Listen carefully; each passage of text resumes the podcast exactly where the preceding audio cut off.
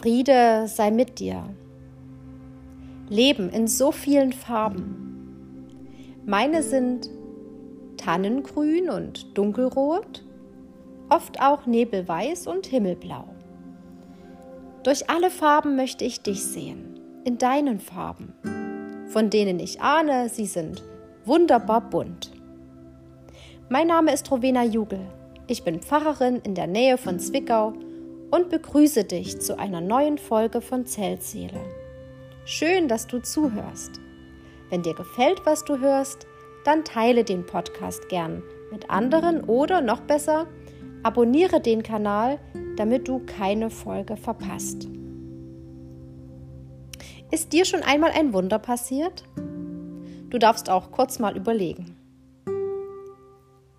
Welches war das? Mir ist tatsächlich schon das ein oder andere Unerklärliche widerfahren. Oder ich habe Bewahrung vor Gefahr als ein Wunder begriffen. Aber beim Lesen der Bibel frage ich mich trotzdem manchmal, weshalb Gott all die Wunder damals tat und heute so wenig davon zu sehen ist. Es muss ja nichts Großes sein, aber schön wäre es schon. Mal ehrlich, wo bleibt das Manna, das für die hungrigen Kinder vom Himmel regnet? Wo ist der Herr im brennenden Dornbusch, der einen sprachlosen Viehhirten beruft, um ein Volk aus der Sklaverei zu befreien? Wo ist der Sturmstiller im wehenden Leinengewand, damit niemand auf hoher See untergeht? Wann wird es Wein statt Wasser geben? Wann erlebe ich die Heilung der blutflüssigen Frau, weil sie ein Stück seines Mantels anrührt? Wenn ich von diesen Wundern aus der Bibel höre, dann glaube ich an sie. Ich glaube daran, dass all das möglich ist. Ich vertraue darauf, dass es Gott gibt, der Leben schenken kann aus dem Nichts, Neues schafft, wo keiner mehr Hoffnung hatte. Aber trotzdem frage ich mich, wo ist dieser Gott heute? Wo ist seine Macht? Hat er sich zurückgezogen? Hat er keine Lust mehr auf die Welt, weil sie sowieso nicht zu ändern ist? Oder gibt es diese Wunder, denen ich im Kinderbett aufmerksam lauscht und die mir wie ein festes Fundament Halt geben in Tagen des Fragens und Zweifelns? Wunder, wo seid ihr? Wäre ich euch überhaupt gewachsen? Könnte ich es aushalten, dem Herrn im brennenden Dornbusch unter die Augen zu treten, meine Schuhe auszuziehen, um heiligen Boden zu betreten? Wäre ich imstande, Wein zu trinken aus dem Wasserglas, mit dem Wissen, dass es nichts Köstlicheres mehr geben wird? Könnte ich mich bremsen, wenn das Manna hinunterflöge und nur so viel, viel für mich sammeln, wie ich wirklich zum Leben brauche? Wäre es mir möglich, auf hoher See das Boot zu verlassen, um seine Hand zu halten? Könnte ich mich damit begnügen, nur den Mantel zu berühren und nicht auch den Rest, um geheilt zu werden? Ich weiß es nicht. Vielleicht wäre es auch alles zu viel des Wunderbaren für meinen so denkverwöhnten Kopf. Vielleicht geht es dir ähnlich. Oder wir denken, Wunder müssten etwas sein, das die Wissenschaft nicht erklären kann. Und weil eben heute vieles durch die verschiedenen Zweige der Naturwissenschaft nachvollziehbar erscheint, deklarieren wir Wunderbares einfach nicht mehr als das, was sie sind, ein Wunder. Dabei bleibt es das ja. Das menschliche Leben, ein Wunder, dass wir einander berühren können und uns dies gesund machen kann ein Wunder.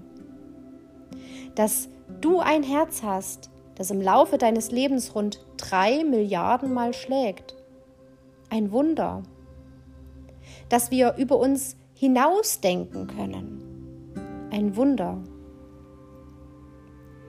Von einem Wunder aus der Bibel möchte ich dir noch erzählen, denn es erinnert mich daran, dass kein Wunder ohne Gott möglich ist, aber auch nicht wenn wir nicht daran glauben, dass Gott es möglich macht. Da gab es ein Fischerhaus am See Genezareth, vollgestopft wie eine Sardinenbüchse. Die Leute standen eng zusammen und fassten einfach nicht, was gerade vor ihren Augen passierte. Plötzlich fingen die Öllampen an zu wackeln, man hörte dumpfe Schläge, Risse zeigten sich in der Decke, der Kalk begann zu rieseln. Und dann fiel plötzlich das Licht von oben in den kleinen, dunklen Raum. Eine Luke entstand, gerade so groß, dass man eine Matratze hindurch zwängen und hinunterlassen konnte. Und dann lag er da, ein gelähmter Mann direkt vor den Füßen von Jesus. Was für ein Augenblick! Der Hauseigentümer, der war fassungslos. Wer soll den Sachschaden bezahlen? Die anderen Leute waren nicht weniger entsetzt. Alle sahen sie nach oben, starrten auf die vier Männer, die dort durch das Loch in der Decke schauten. Sie murmelten und schimpften. Eine Unverschämtheit. Aber Jesus stand da und sagte, das, das ist Glauben. Glauben, der sich was traut, der ihm, der Jesus, alles zutraut.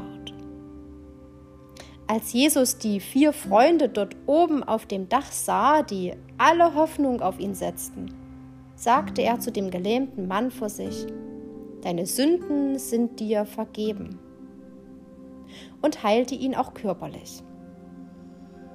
Jesus, er machte immer ganze Sache. Er sah den ganzen Menschen, den inneren und den äußeren. Er sah die Schuld, die Krankheit, die von innen den kranken Menschen zerfraß und er sah das, was den Körper leiden ließ. Der Gelähmte stand auf, ging wie durch Wunderhand am Schluss aufrecht hinaus, geheilt an Leib und Seele. Und die Leute standen da und sagten, unglaublich, so etwas haben wir noch nie gesehen.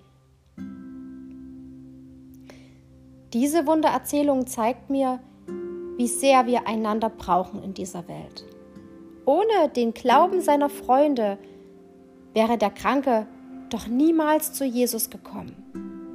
Sie haben ihn im wahrsten Sinne des Wortes getragen. Wunder, da bist du. Geh nicht weg. Ein Wunder, wer solche Freunde hat in seinem Leben. Und der Friede Gottes bewahre dich und dein Herz. Amen.